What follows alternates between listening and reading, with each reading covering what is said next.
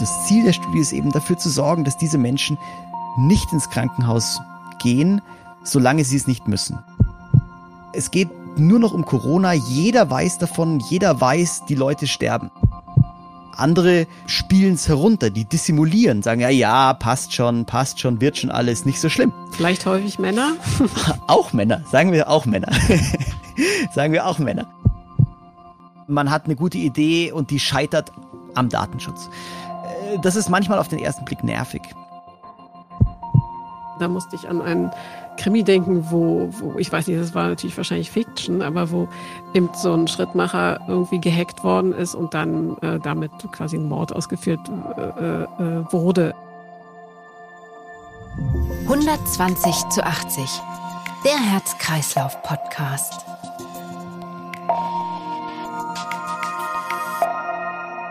Ich freue mich, dass heute zu unserem ersten Podcast des Deutschen Zentrum für Kreislaufforschung der Kardiologe und Elektrophysiologe Dr. Moritz Sinner vom LMU Klinikum München bei mir ist. Ähm, wir sprechen heute zunächst über Corona-Forschung, obwohl er ein Kardiologe ist. Das ist nicht sein Hauptgebiet, aber die Zeit erfordert es, dass auch er sich mit Corona befasst. Und ähm, ich bin gespannt, was er zu erzählen hat. Herzlich willkommen, Herr Sinner. Hallo, schönen guten Tag, Frau Vollgraf. Vielen herzlichen Dank für die Gelegenheit. Auch ich freue mich sehr aufs Gespräch und bin ganz gespannt, worüber wir uns unterhalten werden. Wie geht es Ihnen, Herr Sinner, heute und ähm, mit Corona vor allen Dingen? Ich meine, das ist ja eins Ihrer äh, wichtigsten Betätigungsfelder zurzeit, die Patienten zu behandeln. Ähm, wie ist denn die Situation in München zurzeit?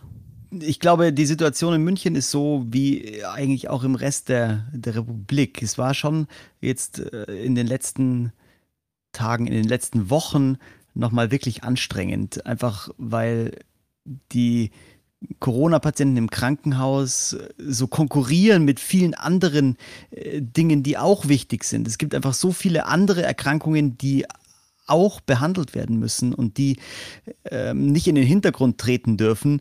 Das äh, trifft zu für, für Herz-Kreislauf-Erkrankungen, für Krebserkrankungen, für akute und chronische Erkrankungen. Und das ist so ein, ein Problem, dass sich da die Interessen so bekriegen, dass es so schwer ist, Corona-Patienten und die anderen Patienten unter einen Hut zu kriegen, weil eben Corona-Patienten so viel Aufmerksamkeit im Krankenhaus brauchen. Und das lässt jetzt glücklicherweise nach. Mit konkurrieren meinen Sie konkurrieren um quasi Ressourcen, um Personal, um Betten auch? Ganz genau. Mhm. Ja, ganz genau. Also äh, Konkurrenz ist natürlich überhaupt nicht gemeint, dass der einzelne Patient irgendwas gegen den anderen Patienten hat, sondern äh, die Tatsache, dass die Corona-Patienten infektiös sind, dass sie äh, isoliert werden müssen, dass sie äh, die, das Personal spezielle Schutzausrüstung tragen muss, die auch anlegen muss, wieder ablegen muss, wieder anlegen muss, dass die Corona-Patienten häufig einfach sehr, sehr krank werden. Nicht unbedingt jeder in der Bevölkerung, aber die, die im Krankenhaus stationär behandlungspflichtig sind, sind einfach häufig wirklich schwerkranke Patienten, die auch über eine lange Zeit behandelt werden müssen. Und das sorgt für die Konkurrenz, selbst wenn die, der einzelne Patient kann ja natürlich nichts dafür, das ist ja ganz klar. Wie, wie ist das für Sie als Kardiologe? Sind Sie dann auf einer äh, Corona-Station oder wie haben Sie das bei sich im Klinikum gelöst oder liegen die Patienten bei Ihnen auf der kardiologischen Station? Äh, teils, teils. Äh, ich ganz persönlich war bis jetzt nicht in die Versorgung der Corona-Patienten im Krankenhaus eingebunden. Es ist aber so, dass äh, im ganzen Krankenhaus die gesamte Logistik umgestellt werden musste und Bereiche, die vor Corona andere Patienten versorgt haben, aus welchem Fachgebiet auch immer, das geht wirklich über das gesamte Spektrum, nicht nur Kardiologie, sondern angefangen von Augenheilkunde bis hin zu Urologie, da waren alle beteiligt und alle Bereiche haben Personal zur Verfügung gestellt, pflegerisches Personal, ärztliches Personal, ähm, sonstiges logistisches Personal, um Corona-Stationen aufzubauen, sowohl Normalstationen als auch Intensivstationen, eine ganze Menge Intensivstationen, ehrlich gesagt. Und äh, das ging auch jetzt über die ganzen letzten bald anderthalb Jahre fast, ja, ähm, so, dass jedes Mal, wenn das akuter wurde, entsprechend Personal und Ressourcen zur Seite geschafft werden mussten, und dann bei abflauenden Zahlen wieder etwas reduziert werden konnte. Und so ist es auch jetzt bei dieser sogenannten dritten Welle, die ja glücklicherweise, muss man sagen, gerade wieder auf dem Rückzug ist und wir in der Lage sind, jetzt auch einzelne Ressourcen wieder freizugeben im Krankenhaus. Klingt auch nach einem hohen logistischen Aufwand für die Organisation im Krankenhaus. Ja, Jetzt ist jede äh, neue Welle natürlich eine neue Herausforderung gewesen, einfach weil die Bedingungen anders sind, weil die Bedingungen sich ändern, ähm, auch weil die Bedingungen in der Bevölkerung sich ändern, wie viele äh, Leute tatsächlich erkranken, was das für Personen sind. Sie erinnern sich ja am Anfang sind vor allem die älteren Menschen, ältere und alte Menschen krank geworden. Die sind jetzt glücklicherweise zum großen Teil geschützt durch die Impfungen. Ähm, die Jüngeren sind nicht der Einzelne unbedingt schwerer krank, aber diejenigen, die am Ende im Krankenhaus behandelt werden müssen, sind natürlich noch schwerer krank, weil sie jünger sind, weil sie äh, offensichtlich trotz der guten Ressourcen, körperlichen Ressourcen, die sie eigentlich zur Verfügung haben, trotzdem so schwer krank werden. Und das macht es dann insgesamt nicht, nicht leichter man hört ja auch, dass die ähm, jüngeren Menschen dann eben auch länger auf der Intensivstation sind, was ja auch nicht gerade zur Entlastung der Krankenhäuser beiträgt. Wir wollten ja über eine Studie sprechen, die Sie machen äh, zu dem Thema, mhm. Ähm, äh, die ja gerade genau das Ziel hat, nämlich die Krankenhäuser zu entlasten. Ähm, erzählen Sie mal, was Sie da, was Sie da vorhaben oder was Sie ja schon angefangen haben. Ja, das ist die, äh, das ist, genau, es läuft jetzt schon die ganze Zeit. Das ist die Covid-Smart-Studie. Äh, Covid-Smart deswegen, weil es natürlich einerseits um Covid geht, um die Corona-Erkrankung und die Covid-19-Erkrankung und zum anderen um eine spezielle Smartwatch geht, deswegen Covid Smart. Und äh, diese Studie hat zum Ziel, die mithilfe einer Uhr, mithilfe einer Smartwatch und mithilfe einer sozusagen telemedizinischen Betreuung von Patienten die Patienten besser zu versorgen, sie selber ihnen ein Gefühl von Sicherheit zu geben, gleichzeitig aber auch dafür zu sorgen, dass Patienten mit gutem Gewissen und gutem Gefühl daheim behandelt werden können, um eben zu verhindern, dass sie ins Krankenhaus gehen, ins Krankenhaus müssen und dann möglicherweise überflüssigerweise dorthin gegangen sind. Äh, dann sind es immer noch nicht Leute, die auf der Intensivstation landen, aber der, die Eintrittspforte in dieses Krankenhaus ist das gleiche und jeder Patient, der mit Corona sich dort vorstellt, bindet dort Ressourcen und das Ziel der Studie ist eben dafür zu sorgen, dass diese Menschen nicht ins Krankenhaus gehen, solange sie es nicht müssen. Und dazu wollen wir mit der Studie einen Beitrag leisten. Gibt es das ja, dass Menschen zu früh, zu früh, zu, zu, zu viel ins Krankenhaus gehen? Ist das, ist das, kommt das vor bei Corona-Patienten? Also sind die dann so verängstigt vielleicht, dass sie einfach sagen, ich habe das, ich gehe jetzt ins Krankenhaus oder können ihren Zustand nicht richtig einschätzen? Ganz klar, das ist auch überhaupt kein, kein Vorwurf an Patienten. Im Gegenteil, das ist eigentlich eine ganz natürliche Reaktion. Das ist eine Erkrankung, die ist jetzt neu. Jetzt gibt es sie seit anderthalb Jahren, okay, aber es ist eine neue Erkrankung. Für die ganze Welt neu, aber auch für den einzelnen Patienten neu. Das ist nichts, was man vorher schon mal hatte. Gleichzeitig gibt es eine unglaubliche mediale äh, Berichterstattung. Egal welche Zeitung man aufschlägt, welches Internet man aufmacht oder äh, welchen Kommentar man auf der Straße, im Supermarkt oder sonst wo hört. Es geht nur noch um Corona. Jeder weiß davon, jeder weiß, die Leute sterben. Keiner berichtet, wie viele Leute täglich am Herzinfarkt sterben. Das tun auch Leute. Darauf will ich nicht raus, dass das auch schlimme Patienten sind, die an einem Herzinfarkt versterben. Aber dieses tägliche Berichten von Nachrichten, in erster Linie von negativen Nachrichten, beängstigt die Menschen. Und dann hat man das plötzlich selber. Ja. Und was macht man dann? Jetzt habe ich das selber und erwarte eigentlich, äh, dass ich die Zeitung aufschlage und lese, wie es mir die nächsten Tage geht, dass ich eigentlich sterben muss. Mhm. Und dann hat man Angst, wenn man dann noch Vorerkrankungen hat, wenn man selber schon mal im Krankenhaus war, vielleicht selber schon mal schwerer krank war, dann macht man sich noch mehr Sorgen. Und so ist es eine vollkommen natürliche Reaktion, als erstes ärztliche Hilfe in Anspruch zu nehmen. Mhm. Und dann ist das Kind quasi schon in den Brunnen gefallen. Wenn man sagt, das Kind, das in den Brunnen fällt, ist die Notaufnahme, die erstmal sich darum kümmern muss, zu entscheiden, ist das denn überhaupt eine behandlungsbedürftige Erkrankung im Moment? Und aber die Patienten könnten ja auch zum Hausarzt gehen, wenn sie äh, verunsichert sind. Wie ist es damit? Machen die das? Ja, klar, das machen die auch, aber auch da ist es ja nicht so, dass man einfach in die Hausarztpraxis spazieren kann. Normalerweise, wenn Sie irgendein Problem haben, sagen wir Bauchweh, irgendwie, Sie kriegen vollkommen unabhängig von Corona schlechter Luft, Sie fühlen sich schlechter belastbar, dann rufen Sie einen Hausarzt an, machen einen Termin aus. Wenn es irgendwie akuter ist, dann schauen Sie nach, wann die Sprechzeiten sind und gehen einfach hin und die äh, Sprechstundenhilfe wird Sie schon irgendwie dazwischen schieben. Das ist kein Problem.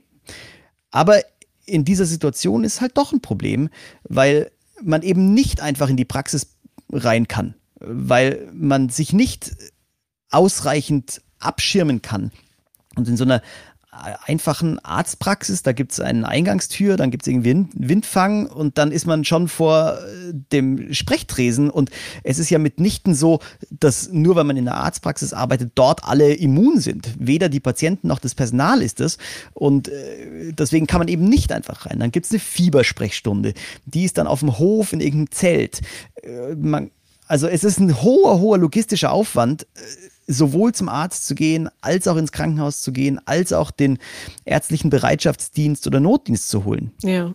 Manche Menschen bleiben ähm, Gehen irgendwie äh, zum Arzt, weil sie sehr ängstlich äh, sind und manche scheuen vielleicht den Aufwand oder fühlen sich schlecht oder haben so eine Art schlechtes Gewissen, weil sie denken, wenn sie jetzt in ihrem Zustand irgendwo hingehen, dann sind sie Virenschleudern und ähm, stecken andere an. Also kann man irgendwie, im Grunde kann man beides nachvollziehen. Und wie, wie kann da jetzt Ihre ihre, ihre Uhr helfen, die, die Smartwatch? Die Uhr, glaube ich, kann dabei helfen, dass sie den Menschen zwei, zweierlei bietet. Das eine ist mal die Uhr und das zweite ist eine telemedizinische Hotline. Was macht die Uhr? Die Uhr sorgt dafür, dass sie objektive Messwerte liefert. Die misst im Wesentlichen drei Sachen. Die misst zum einen die Herzfrequenz, die zeichnet zum zweiten ein EKG auf, ein Elektrokardiogramm, die Herzströme. Und zum dritten und am wichtigsten in dieser Situation zeichnet sie die Sauerstoffsättigung auf. Das heißt, sie kann den Sauerstoffgehalt im Blut messen. Und diese drei Messparameter sind ganz wertvolle Größen, die einem Arzt oder einer Ärztin helfen zu beurteilen, wie schwer erkrankt ein Patient gerade ist. Und die Patienten werden da jetzt nicht irgendwie überwacht. Das heißt, es schaut jetzt nicht jemand die ganze Zeit der Sauerstoffsättigung zu, aber die Patienten können zweimal am Tag, ist für die Studie vorgesehen und bei Bedarf ihre Messwerte erheben. Und wenn sie sich dann zusätzlich schlecht fühlen, dann haben sie Zugang zu einer 24 Stunden besetzten ärztlichen Hotline. Und da gehen Kolleginnen und Kollegen von mir ans Telefon ohne große Warteschleife, ohne äh, jetzt fünfmal sich irgendwo durchzuklicken durch ein Menü, sondern da geht einfach jemand ans Telefon und der kennt sich aus mit Corona-Patienten. Der hat diese Patienten behandelt auf einer Intensivstation, in der Notaufnahme, auf einer Normalstation meinetwegen im Krankenhaus, aber diese Kolleginnen und Kollegen kennen Corona-Patienten und wissen, wie sich die fühlen. Und äh, dann kann der Patient erstmal berichten, wie es ihm geht. Das hilft ja auch häufig und schon. Hat, Ängste abbauen. Das ist schon mal die halbe ja, Miete. Genau. Das ist die halbe Miete. Aber dann hört man, was der Patient sagt. Und auch da gibt es dann Menschen, die haben Angst, sie haben Panik und übertreiben. Andere spielen es herunter, die dissimulieren, sagen ja, ja, passt schon, passt schon, wird schon alles, nicht so schlimm. Vielleicht häufig Männer? auch Männer, sagen wir auch Männer. sagen wir auch Männer.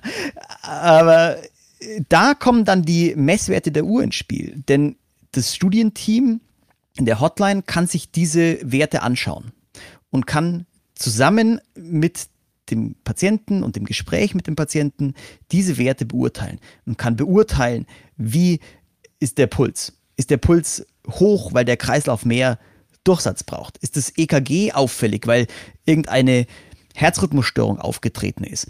Und wie ist die Sauerstoffsättigung? Ist die Sauerstoffsättigung ganz normal?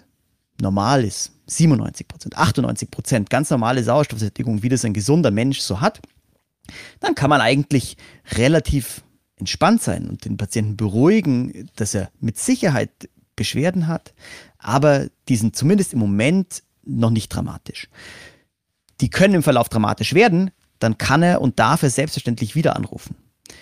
Oder die Werte sind so auffällig, dass man was dagegen tun muss. Und dann kann man mit dem Patienten beraten, was jetzt die nächsten richtigen Schritte sind. Ja, also der Patient löst eine Messung aus und dann werden die Signale an, an, an, an Sie geschickt, an die telemedizinische ähm, äh, äh, Einrichtung oder das Institut und ähm, Sie können die Werte sehen und warten aber, dass der Patient sich meldet. Er muss sich von selber melden. Oder schlagen Sie auch Alarm, wenn Sie sehen, ups, da hat jemand jetzt irgendwie Sauerstoffsättigung unter 90, den müssten wir aber mal kontaktieren.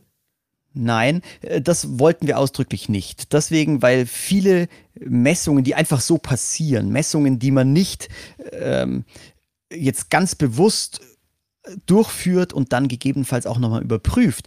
Äh, da sind natürlich Fehlmessungen dabei. Das liegt nicht unbedingt an der Uhr, dass die Uhr schlechte Messwerte liefert, sondern das liegt an jedem Gerät, auch im Krankenhaus. Gibt es ähnliche Messgeräte, auch die liefern falsche Ergebnisse. Und wenn man die einfach nur an den Patienten dranhängt und das laufen lässt, dann äh, wird früher oder später irgendein Alarm ausgelöst. Und ja. klar, wenn der Patient schon im Krankenhaus ist, dann schaut man halt schnell hin und überprüft es. Aber äh, wenn der Patient jetzt daheim ist und es wird ein Alarm ausgelöst, ja. der äh, irgendwie bedenklich ist, dann muss man da dem Patienten 24 Stunden am Tag zuschauen. Man könnte auch sagen, ihm hinterher schnüffeln. Und das ist eigentlich das, was wir nicht wollten, sondern wir wollten die Patienten unterstützen, aber nicht an die kurze Leine nehmen. Hm. Ja, das wollen ja auch die meisten nicht, weil natürlich gibt es ja auch Vorbehalte gegenüber so einer Technik, dass äh, Menschen denken, sie werden eben überwacht. Ähm, ja, vollkommen wenn, wenn sie das im Institut sehen kann, wie der, wie der Puls gerade ist. Da fühlt sich mit einer auch nicht so richtig wohl damit. Ähm, auf der anderen Seite ist es, Verständlicherweise, ist es ne? sicher sehr hilfreich. Also ich, ich meine, ich bin sicherlich nicht die Einzige in dieser Republik, die jetzt weiß, wie eine normale Sauerstoffsättigung ist. Äh, und ähm, die selber zu messen ist natürlich, äh, ist natürlich irgendwie äh, nicht möglich. Aber wenn man die dann an sie schicken kann und ähm, Sie sagen, Achtung, ähm, das ist nicht mehr in Ordnung. Da gibt es auch viele Missverständnisse. Ich las kürzlich auf Twitter von jemand, der schrieb, äh, er hätte seine Sauerstoffsättigung wäre ja noch super okay, so um die 90. Mhm. Und dann habe ich mich daran erinnert, was mir die Kollegen aus dem DZHK erzählt haben, dass man da schon fast einen Kopf unterm Arm hat. Also viele Leute wissen das auch mhm. gar nicht, dann doch nicht, wie es also, sein muss. Also das ist schon auch erschreckend. ähm, Menschen sind ja glücklicherweise sehr sehr belastbar, ja. Würden Sie da sagen, da müssen Sie ins Krankenhaus kommen oder ab wann schlagen Sie ja, Alarm? Doch, also das ist so die, in die Größenordnung, wo es sozusagen bedenklich wird. Und da muss man eben jetzt genau unterscheiden, ist es eine Fehlmessung unter 90? Dann hat die gar nichts zu bedeuten. Das ist ja. wie nicht gemessen.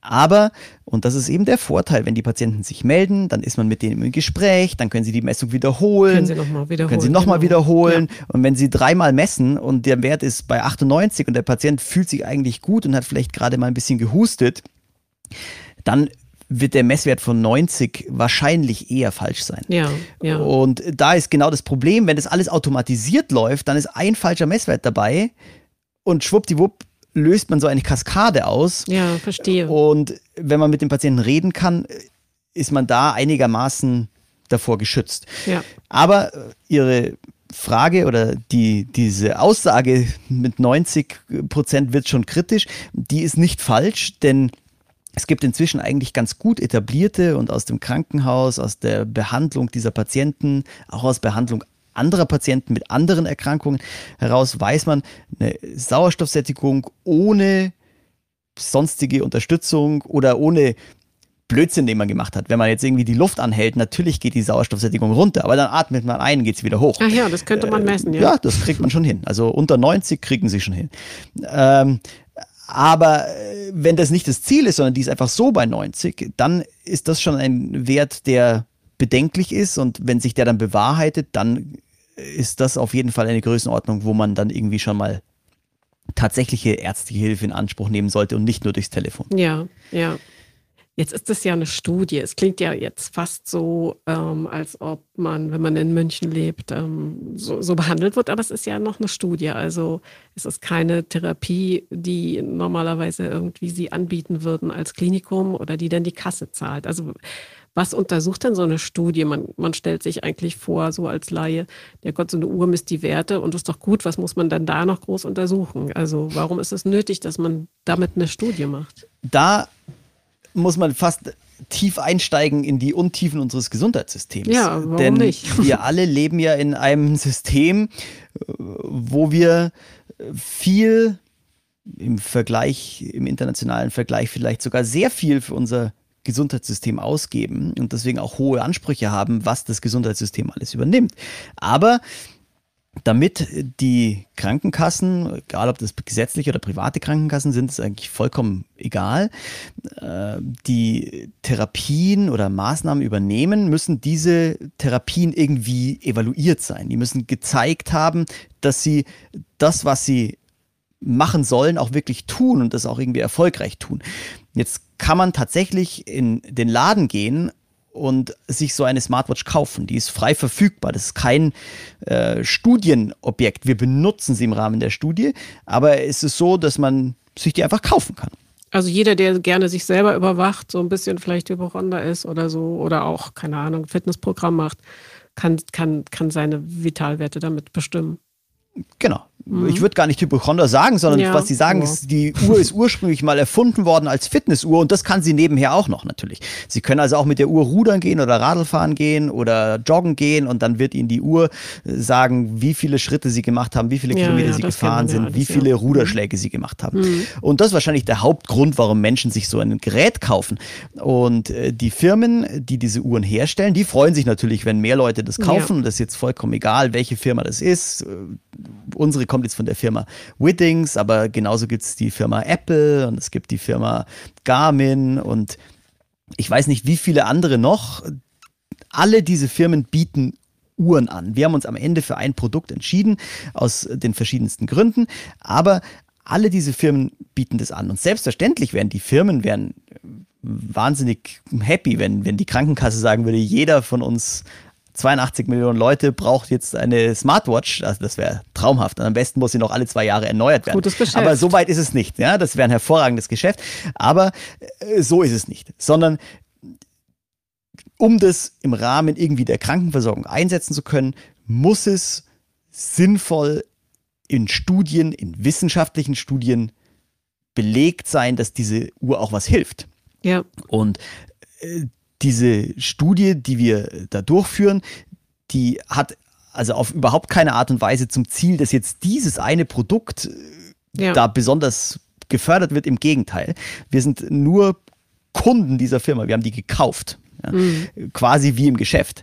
Ähm, trotzdem hat es natürlich zum Ziel zu zeigen, dass so eine Überwachung, wie sie halt heutzutage dann doch viele Leute auch selber haben mhm. und selber aus dem Laden gekauft haben, beitragen kann, die Gesundheit zu unterstützen. Und möglicherweise gibt es in Zukunft schon Patientengruppen, wo man zeigt, da hilft so eine Uhr. Und dann ist es theoretisch denkbar, dass in der Zukunft, wenn das ausreichend gut gezeigt worden ist, nicht nur bei Corona, sondern auch darüber hinaus, die äh, Krankenkassen oder die sogenannten Kostenträger diese Kosten auch übernehmen. Zumindest für gewisse Fragestellungen. Mhm. Das ist jetzt nicht mein ganz persönliches Ziel hier erstmal, aber tendenziell ist natürlich sowas schon denkbar in der Zukunft.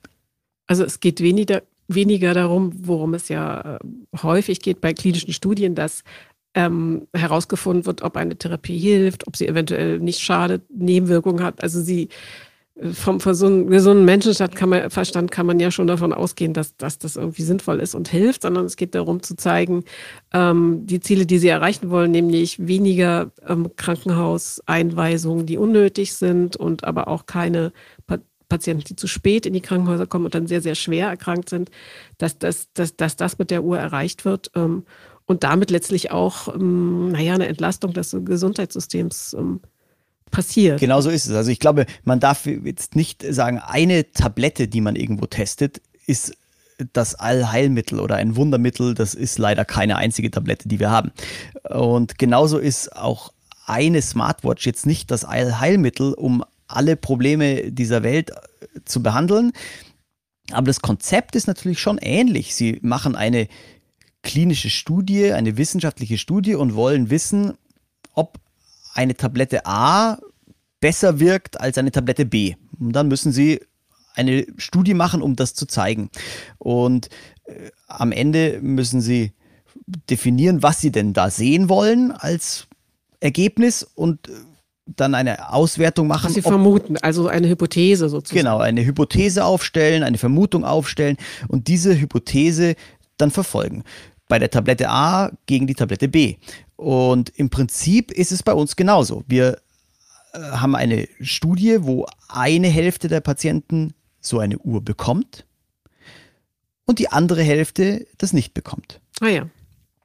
Damit ich jetzt nicht aussuche. Das weiß man nicht vorher. Genau damit ich nicht aussuche, wer das bekommt und sage, der ist, ist sympathisch am Telefon, derjenige wirkt schwerer krank, der andere, ach, braucht es vielleicht nicht, äh, gibt es ganz klar definierte, vorab festgelegte sogenannte Einschlusskriterien. Das bedeutet eine Liste von Dingen, die ein potenzieller Studienteilnehmer erfüllen muss und auf der anderen Seite eine Reihe von Ausschlusskriterien, was er eben nicht erfüllen darf.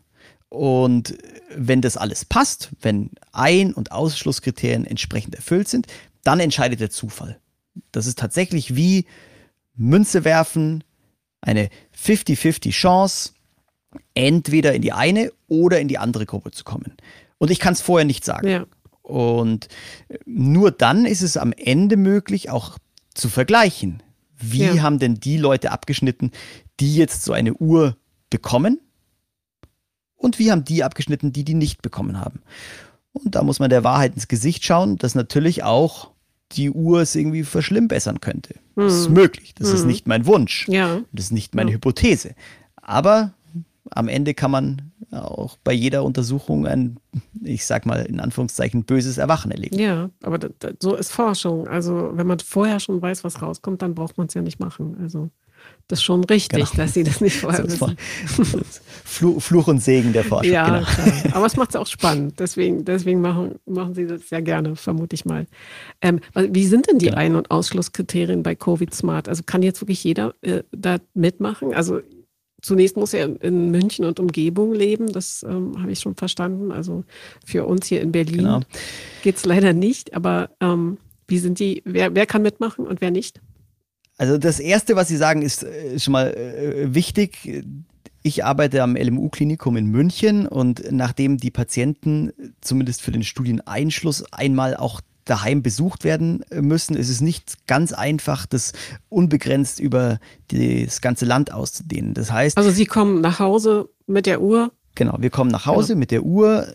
Natürlich mit der nötigen Logistik. Die Kolleginnen und Kollegen, die das machen, sind in voller Schutzausrüstung und mhm. sind sozusagen gewappnet, dass sie da jetzt in eine Corona-Exposition hineingehen, die man ja eigentlich ja. Äh, vermeiden möchte. Aber es sind alles Ärztinnen und Ärzte und äh, kennen das, wie gesagt, aus dem Krankenhaus. Aber damit die auch eine Möglichkeit haben, zu den Patienten hinzukommen, äh, muss es irgendwo in München und der sinnvollen, ja. näheren Umgebung sein. Wir haben jetzt mal definiert, so 50 Kilometer Umkreis mhm. in etwa um München. Wenn das 51 Kilometer sind, halb so wild. Ja. Aber es geht jetzt nicht, dass man 200 Kilometer eine Richtung fährt oder noch besser 500 Kilometer nach Berlin. Sie kommen nicht mit dem Helikopter nach Berlin.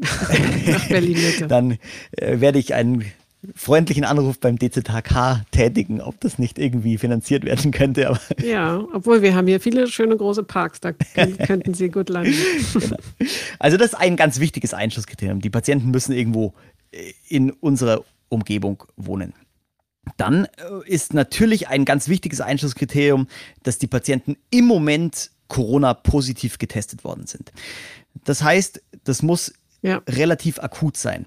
Es geht leider nicht, dass die Patienten vor vier Monaten Corona hatten und jetzt von der Studie hören, sondern es müssen Leute sein, die jetzt akut getestet werden. Akut heißt wie viele Tage? So schnell wie möglich. Wir haben gesagt, als äh, spätestes ist eine Woche nach dem positiven Test. Auch das ist nicht vollkommen in den Haaren herbeigezogen, sondern man weiß eben, wie der Corona-Verlauf so typischerweise ist.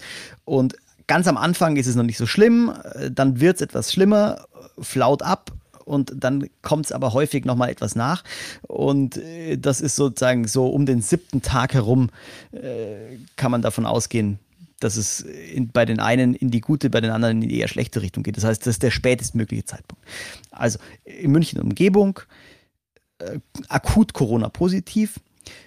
Wichtiger Punkt ist, dass die Leute symptomatisch sind. Natürlich gibt es nicht nur schwerstkranke Intensivpatienten, sondern es gibt ganz, ganz viele Leute, glücklicherweise auch ältere Menschen, die Corona einfach kriegen und überstehen.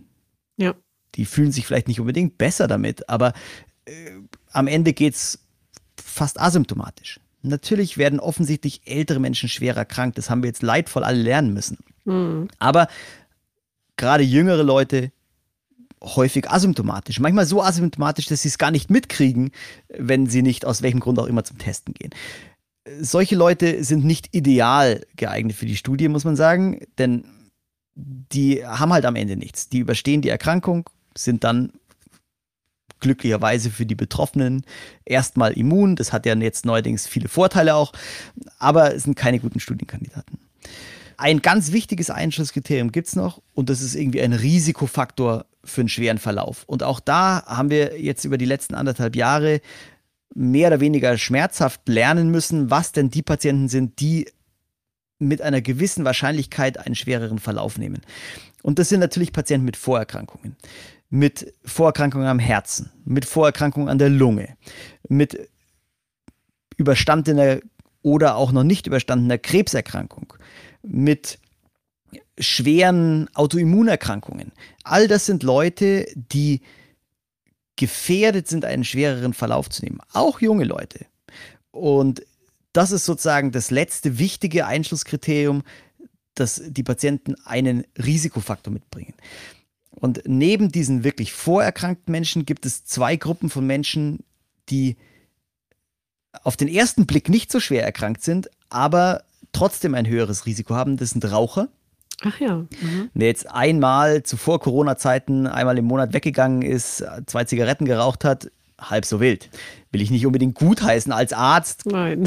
Schwer zu rechtfertigen. Aber trotzdem äh, will man jetzt auch keinen irgendwie äh, dafür äh, ja. zum Sünder machen. Aber wer regelmäßig raucht, wer hm. 10, 15, ehrlich gesagt schon weniger. Die Grenze hm. sind so ungefähr 5 Zigaretten am Tag.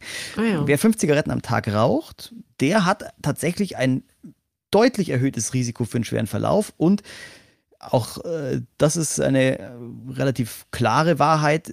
Übergewichtige Menschen haben ebenfalls ein höheres ja. Risiko, einen schweren Verlauf zu nehmen. Und Übergewicht, nur wenn man ein kleines Speckröllchen hat, ist nicht so schlimm. Ja. Aber Übergewicht, da gibt es diesen sogenannten BMI, den Body Mass Index. Wenn der über 30 ist, und das ist dann schon so, dass man das deutlich sieht. Das ist jetzt schwer zu verstecken dann. Ähm, auch diese Menschen sind, sage ich mal, gefährdet für einen schweren Verlauf. Was ist mit ähm, Bluthochdruck und Diabetes? Ganz klar, das habe ich jetzt äh, ehrlich oh. gesagt fast abgetan als schwerere Erkrankung. Denn ja, so. äh, Bluthochdruck ist äh, ja tatsächlich eine, eine Volkskrankheit. würden Sie es als würden Sie es Krankheit bezeichnen? Oder ist es ein Risikofaktor für andere Erkrankungen? Ich würde es als Erkrankung bezeichnen, ja, okay. denn es ist eine behandlungsbedürftige Erkrankung, die gleichzeitig andere Erkrankungen ja. beeinflusst. Ja. Leider in den meisten Fällen schlimmer macht. Und das trifft zu für die klassischen Erkrankungen, wo man an Bluthochdruck denkt, also koronare Herzerkrankung, Vorhofflimmern, Herzschwäche, ja. also vor allem Krankheiten aus dem kardiologischen Bereich, aber ganz klar auch äh, aus dem Corona-Bereich. Also mm. Bluthochdruck ist ein Risikofaktor, ist aber gleichzeitig auch eine behandlungsbedürftige Erkrankung. Mm. Mm. Und das gleiche gilt für Blutzucker. Ja. Das sind sozusagen ja. zwei ganz wichtige Erkrankungen, die da nicht fehlen dürfen in der Reihe. Also bei dem, was Sie jetzt aufgezählt haben, würde ich ja vermuten, dass eigentlich ja so halb München in Frage kommt. Um, an der Studie mitzumachen. Also wenn ich mir so äh, vorstelle, zumindest ein, zwei Bier- und Weiß, Weißwurstkonsumenten, die haben sicher das eine oder andere von, von Ihnen genannte, den ein oder anderen Risikofaktor. Gibt ja. Zumindest viele, Mehlbauch.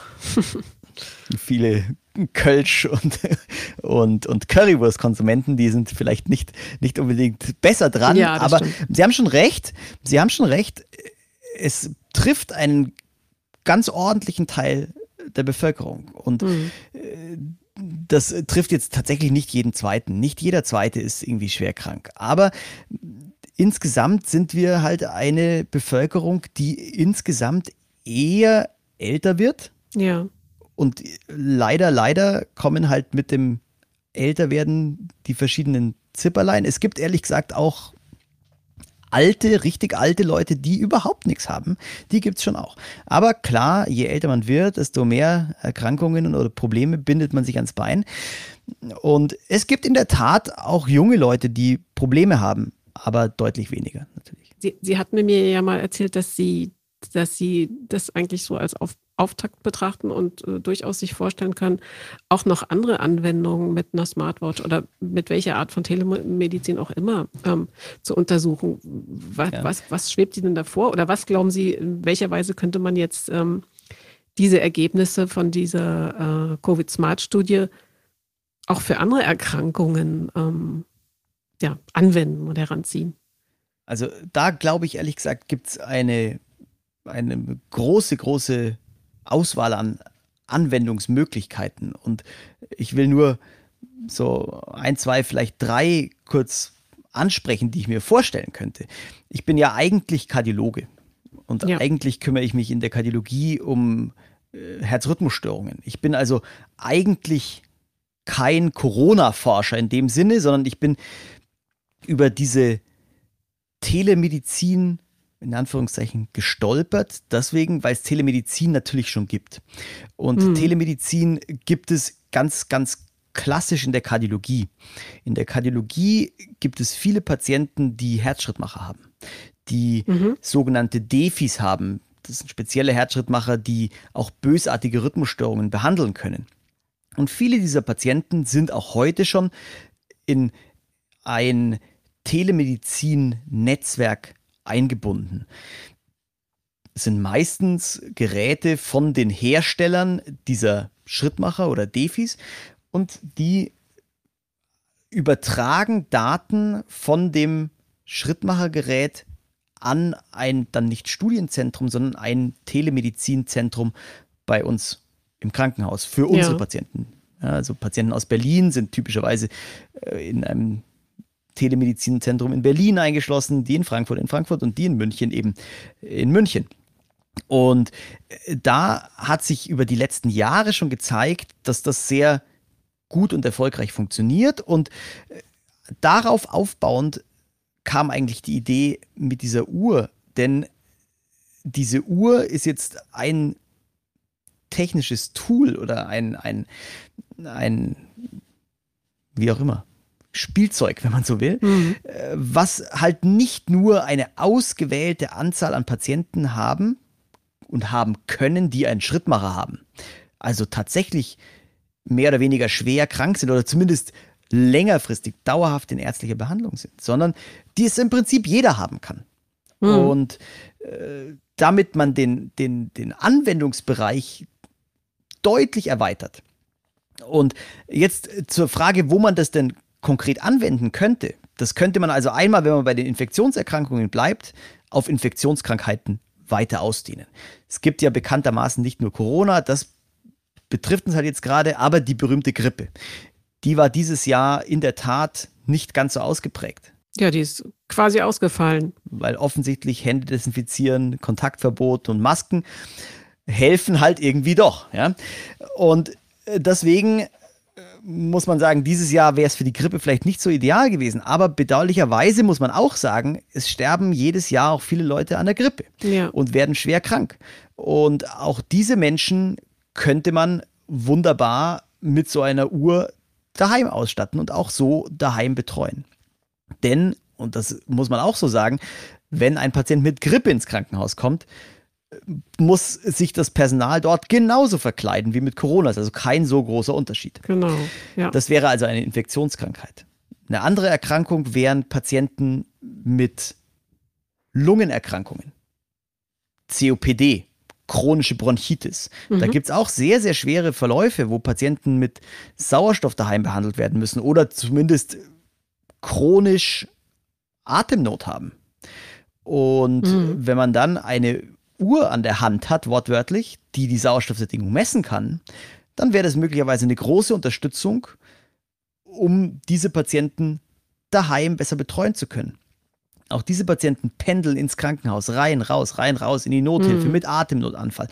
15 Mal gehustet, keine Luft mehr gekriegt. Die laufen blau an. Da ist keine schöne Erkrankung. Da kriegt man auch Panik. Mhm. Und wenn man dann so ein Tool dabei hat, was das Ganze objektivieren kann, was dem so ein bisschen ruhigeren Blick auf die Dinge gibt, dann kann ich mir gut vorstellen, dass das ein Anwendungsgebiet wäre. Und wenn man jetzt am Ende zur Kardiologie kommt, dann kann man mit dieser Uhr wunderbar, ich habe am Anfang gesagt, das zeige, kann auch ein EKG aufzeichnen, sehr, sehr gut Herzrhythmusstörungen überwachen oder dokumentieren. Patienten, mhm. die Vorhofflimmern haben, eine ganz, ganz häufige Herzrhythmusstörung, die vielen Menschen viele Beschwerden verursacht, kann man damit wunderbar überwachen im positiven Sinne und im Griff behalten. Patient bekommt Vorflimmern, schreibt ein EKG und man kann die Therapie kontrollieren im Sinne von besser machen. Also da ein drittes Anwendungsbeispiel. Und so kann man sich viele, viele andere noch zurechtlegen. Als Sie von, von den implantierten Schrittmachern gesprochen haben, wo, wo die Signale senden dann an die Telemedizinzentren, da musste ich an einen Krimi denken, wo, wo, ich weiß nicht, das war natürlich wahrscheinlich Fiction, aber wo eben so ein Schrittmacher irgendwie gehackt worden ist und dann äh, damit quasi ein Mord ausgeführt äh, äh, wurde. Also worauf ich hinaus will, ähm, wie sicher sind denn diese ganzen Anwendungen und ähm, was passiert mit den Daten der Menschen. Hm. Das sind ja. ja. sehr, sehr sensible Daten, also wird quasi aus, aus, dem Inneren des Körpers kommen.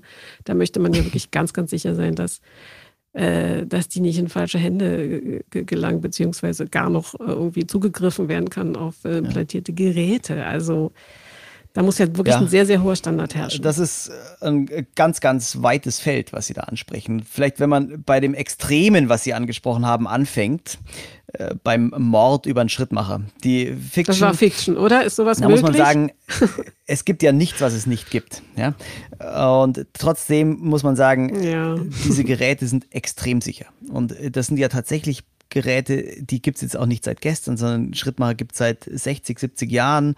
Äh, Defis gibt es ja. noch nicht ganz so lange, aber auch schon seit 30, 40 Jahren. Also das ist was, was einfach schon lange da ist und offen gestanden wäre mir kein Fall bekannt, wo irgendwie äh, mal ein Mensch wirklich zu Schaden gekommen ist, weil jemand mit böser Absicht den, den Schrittmacher irgendwie mhm. Tele zerstört hat, was auch immer das heißt. Mhm.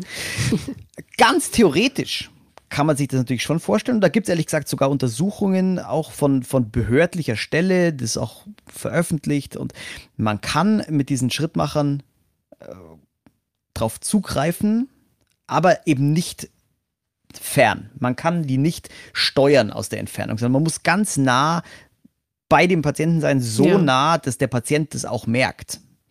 Äh, der muss also im gleichen Raum ja. sein, sozusagen, um Kontakt mit diesem Gerät aufzunehmen. Und äh, dann mhm. muss man sagen, wenn sozusagen das Ziel ist, diesen armen Menschen umzubringen, äh, dann muss man es vielleicht nicht mühevoll über den Schrittmacher machen, sondern findet eine andere Möglichkeit. Aber äh, das ist sozusagen, ich glaube, gegen, gegen individuelle kriminelle Energie kann man sich nicht mhm. endgültig schützen. Ja, das geht irgendwie ja. nicht. Und es gibt ja immer wieder üble Beispiele, wo schlimmste Sachen passieren äh, und Menschen zu Schaden kommen. Also das kann ich nicht endgültig ausschließen, aber es bedarf ja. wirklich einer hohen, hohen individuellen kriminellen Energie, die, wie gesagt, man sich nicht endgültig schützen kann. auf dieser Ebene muss man sagen, so eine Uhr ist natürlich eine ganze Stufe weniger schlimm irgendwie. Die Uhr macht mit dem Körper erstmal gar nichts. Mhm. Die kann keinen Stromschlag austeilen, die kann äh, einen nicht sonst irgendwie beeinflussen, die schaltet den Schrittmacher nicht aus. Äh, das ist einfach eine Uhr am Handgelenk, die Dinge messen kann, aber eigentlich nichts mit dem Körper machen kann. Und äh, das ist ja auch ein, das ist ein Alltagsgegenstand. Ein Schrittmacher muss man einsetzen, implantieren ist eine ja. Operation. Das kann wirklich nur ärztliches Personal im Krankenhaus tun. Also eine Uhr, habe ich vorhin auch schon gesagt, können Sie im, im Laden kaufen. Da können Sie einfach, können Sie im Internet bestellen oder eben im Laden kaufen. Hm. Das ist also deutlich weniger eingreifend und äh, ich muss jetzt, glaube ich, wirklich in die Fiction oder Science-Fiction Ecke gehen, um mir zu überlegen, wie man sozusagen jemanden mit so einer Uhr zu Schaden kommen lassen könnte. Also ich glaube, das ist hm. keine realistische Chance. Ja, die Befürchtung besteht da vielleicht nicht, aber eher, dass, dass die persönlichen Daten ja, abgegriffen, abgespeichert, gehackt werden. Das ist der, genau. das zweite große Problem. Und das ist natürlich ein Problem. Und äh, das ist auch ein Problem, mhm. das kann man nicht kleinreden und das darf man, glaube ich, auch nicht kleinreden. Und da muss ich auch ganz ehrlich sagen, äh, schätze ich den Datenschutz sehr und manchmal nervt er einen, gefühlt zumindest, wenn man selber gerne irgendwas machen möchte und äh, es geht nicht schnell genug. Ja. Oder man hat eine gute Idee und die scheitert am Datenschutz. Äh, das ist manchmal auf den ersten Blick nervig. Auf den zweiten Blick ist es ganz, ganz wertvoll, ehrlich gesagt, dass ja. es Datenschutz hochgehalten wird. Und ähm, dieser Datenschutz, der wird bei uns in der Studie hochgehalten. Und es ist die Aufgabe jedes Einzelnen natürlich, sich über seinen eigenen Datenschutz Gedanken zu machen. Und da kann und will ich nicht jedes Unternehmen auf dieser Welt freisprechen. Da kann ich nur appellieren, dass sich jeder prüft, was er gerne an seinen Daten abgeben möchte und was er dafür kriegt. Auch da gibt es eine ganze Reihe von Unternehmen, die durch die Medien immer wieder geistern, hm. die große Datensammler hm. sind. Und viele, viele, viele Menschen geben sehr, sehr, sehr bereitwillig ihre Daten ab, auch persönlichste Daten. Nicht unbedingt Krankenakten aus dem Krankenhaus, aber trotzdem fast so persönliche Daten. Und äh, das hat aber nichts mit medizinischer Versorgung zu tun, deswegen ist einfach jeder für sich selber schuld oder nicht unbedingt schuld, wenn er es absichtlich macht. Aber er ist Herr über seine Daten und kann sich selber entscheiden. In so einer Studie ist man es nur zum Teil. Äh, zum Teil deswegen, weil man natürlich am Anfang sich überlegen muss, will man das? Aber wenn man sich dann entschieden hat, dann legt man doch irgendwie meistens geht es um die eigene Gesundheit und man wünscht sich, dass man da äh, gut behandelt wird. Und deswegen ist es da wirklich die Verantwortung von mir als Arzt, mir als Studienleiter, uns als Ärztinnen und Ärzten, dafür zu sorgen, dass Datenschutz wirklich hochgehalten wird. Und noch eine Stufe weiter geht's, wenn dieser Datenschutz dann nicht mehr im Rahmen einer Studie passiert, sondern im Rahmen der Routineversorgung. Wenn wir also das ein bisschen in die Zukunft denken und die Studie ist jetzt super erfolgreich und jeder, der jetzt irgendwie eine Infektionskrankheit hat, kriegt jetzt von der Krankenkasse bezahlt so eine Uhr, ja, dann ist man noch mehr abhängig vom Datenschutz, weil dann geht mhm. man gutgläubig da rein, dass das quasi die beste medizinische Versorgung ist. Und da müssen einfach alle ihre Hausaufgaben machen und dafür sorgen, dass Daten wirklich bestmöglich geschützt werden. Ich glaube, da sind wir in Deutschland aber auf einem guten Weg und wie gesagt, manchmal fast ein bisschen zu gut, hm. wenn man es mal so stehen lässt. Ich bin großer Verfechter des Datenschutzes. Auf der anderen Seite gibt es ja jetzt gerade in der Corona-Forschung auch so ein bisschen das Problem, dass man eben eigentlich nicht genügend Daten hat, ja, von den, gar nicht mal jetzt von, von, von, von Herrn Mayer äh, und Frau Schulze, sondern individuell, sondern, sondern so in Summe große Datenmengen, die man dann auch gut vergleichen kann, weil eben der Datenschutz äh, Ländersache ist und bestimmte Daten nicht zusammenpassen. Also größere Schlüsse kann man halt eben vor allem besonders gut sehen, wenn man viele Daten hat, die irgendwie ähnlich erhoben sind. Und da macht der Datenschutz dann wieder so ein bisschen Probleme. Also er ist auf der einen Seite gut und sinnvoll und auf der anderen Seite bremst er ein bisschen. Ja, da kann ich nur meine persönliche Meinung Ihnen geben. Ich glaube, der Datenschutz, hatte ich gerade schon gesagt, auch, glaube ich, ausführlich und deutlich gesagt, ist wichtig und soll geschützt werden. Trotzdem gibt es heutzutage Möglichkeiten, Daten ganz hervorragend zu schützen. Und es gibt innovative Konzepte mit Datenarmut trotzdem gute Ergebnisse zu erzielen. Und ich glaube, das muss die Aufgabe sein, ja. dass es ja. Äh, nicht nur Ärzte gibt, die ein Studienkonzept sich überlegen, was hoffentlich besonders pfiffig oder besonders innovativ ist äh, und das verfolgen, sondern dass es andere Wissenschaftlerinnen und Wissenschaftler gibt, die sich mit Datenmanagement, Datenhandling, Datenschutz auskennen, mhm. nicht nur auf dem Blatt Papier, sondern in unserer heutigen aktuellen Welt. Und da würde ich mir wünschen, als eigene Meinung, dass da mehr getan wird und man vielleicht auch so ein kleines bisschen innovativer oder über den Tellerrand blicken denkt. Mhm. Auf der anderen Seite haben wir einen sehr, sehr strengen Datenschutz in Deutschland und es gibt viele, viele Datenverbindungen, die äh, tatsächlich abreißen. Ich meine nicht die WLAN-Verbindung, die zusammenbricht, sondern ich rede davon von Datenunterbrechungen, Datenflussunterbrechungen, die einfach komplett verhindern, dass man irgendwas zurückverfolgt. Und äh, das ist tatsächlich hinderlich. Auf der anderen Seite muss man schauen, wie es um uns rum aussieht und man kann jetzt drüber streiten, ob wir bis jetzt besonders gut durch die Krise gekommen sind oder besonders schlecht durch die Krise gekommen sind. Das überlasse ich wirklich jedem Einzelnen das zu beurteilen. Aber ich habe den Eindruck, dass wir nicht massiv schlecht durch die Krise gekommen sind und Länder, die einen zumindest als landläufige Meinung deutlich laxeren Datenschutz haben, nicht unbedingt besser dastehen oder exakt den gleichen Verlauf nehmen, wie wir in Deutschland das nehmen. Und deswegen kann ich nur sagen, vielleicht machen wir es gar nicht so schlecht, sondern sind gut beraten, den Datenschutz weiter hochzuhalten.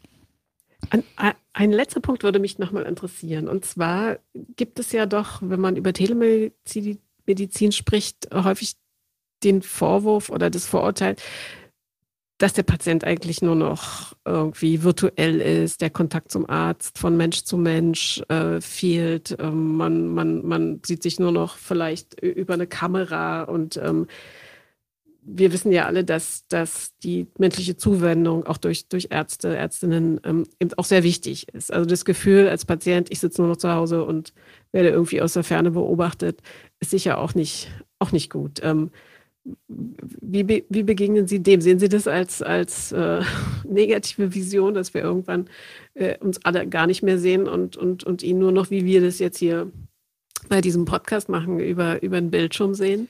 Nein, die Angst habe ich eigentlich nicht, sondern ich glaube eher, dass äh, aber auch das hat so eine bisschen gesellschaftliche Komponente. Wenn wir als Gesellschaft irgendwie das wollen, sage ich mal, vielleicht nicht jeder Einzelne, aber die berühmte Mehrheit das irgendwie will, äh, dass man sich eben nicht mehr sieht, dann wird es irgendwie so kommen.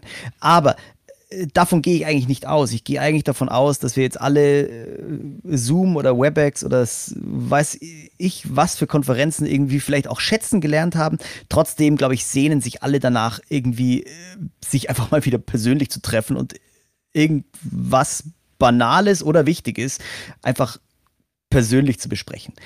Und das gleiche gilt für den Arzt-Patienten-Kontakt. Ich glaube, ganz ehrlich, diese Telemedizin kann dafür sorgen, dass Menschen ein viel, viel niederschwelligeres Angebot haben, zum Arzt zu gehen. Mhm.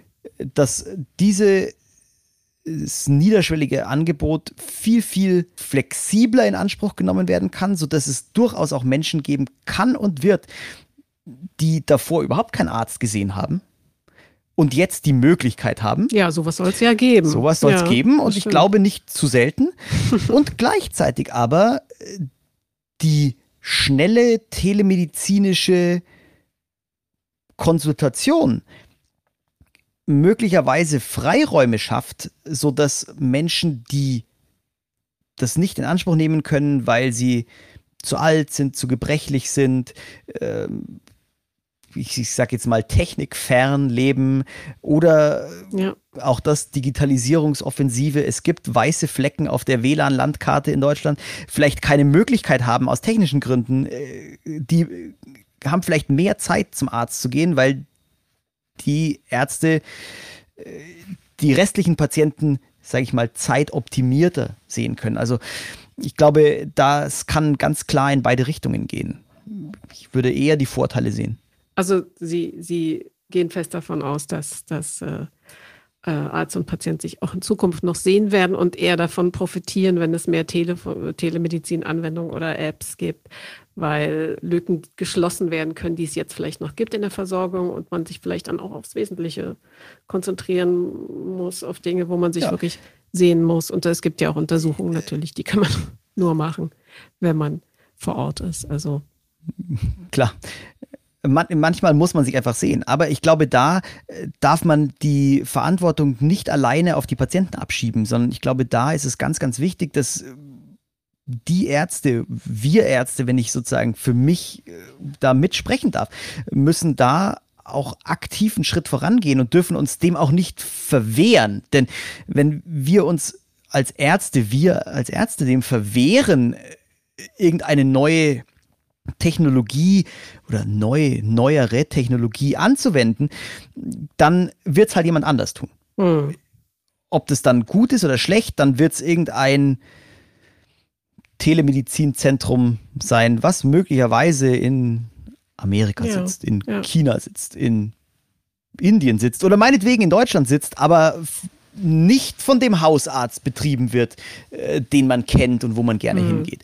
Auch da, glaube ich, äh, wäre das nicht prinzipiell schlecht, wenn es das gäbe, aber es muss dann gewährleistet sein, dass diese ganzen Informationen halt auch bei dem eigentlich betreuenden Arzt landen. Und das bringt uns wieder ein Stück zurück in Richtung Vernetzung, die stattfinden muss, aber halt datensicher stattfinden muss. Also das ist ein, ein, ein vielschichtiges Thema, wo man als Ärzteschaft sich nicht davor verstecken darf. Ich glaube, man darf nicht sagen, ich habe meine Karteikartenreiter in Papierform in meiner Praxis und das ist das Einzige, was für mich zählt.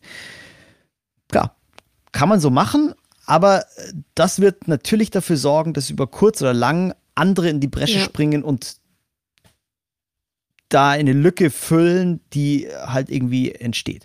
ja. Wenn man aber innovativ genug ist und sich da beteiligt, dann äh, glaube ich, äh, haben wir als Ärzte beste Chancen, da teilzunehmen. Und jetzt endlich gibt es die elektronische Gesundheitskarte, die sicherlich ein Schritt in diese Richtung ist, der elektronischen Vernetzung.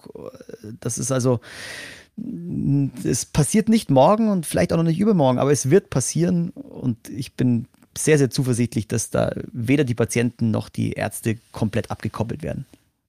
Das war ein schönes Schlusswort. Lieber Herr Sinner, vielen Dank für dieses wirklich spannende Gespräch. Und natürlich hoffe ich, dass wir uns demnächst wieder mal sehen im Biergarten, bei einem Vortrag oder einem Seminar. Und äh, so schön es auch ist und so innovativ äh, sich über übers Internet zu unterhalten, ähm, in echt ist dann doch irgendwie auch schön. Und ähm, die Zeit wird auch wieder kommen. Herzlichen Dank, ähm, machen Sie es gut und viel Erfolg bei der Studie und bis zum nächsten Mal. Ganz herzlichen Dank Ihnen, Frau Vollgraf. War ein sehr schönes Gespräch, das mir viel Spaß gemacht hat. Auch Ihnen viel Spaß und bis zum nächsten Mal in, wieder in Farbe sozusagen. Genau. Danke. Tschüss.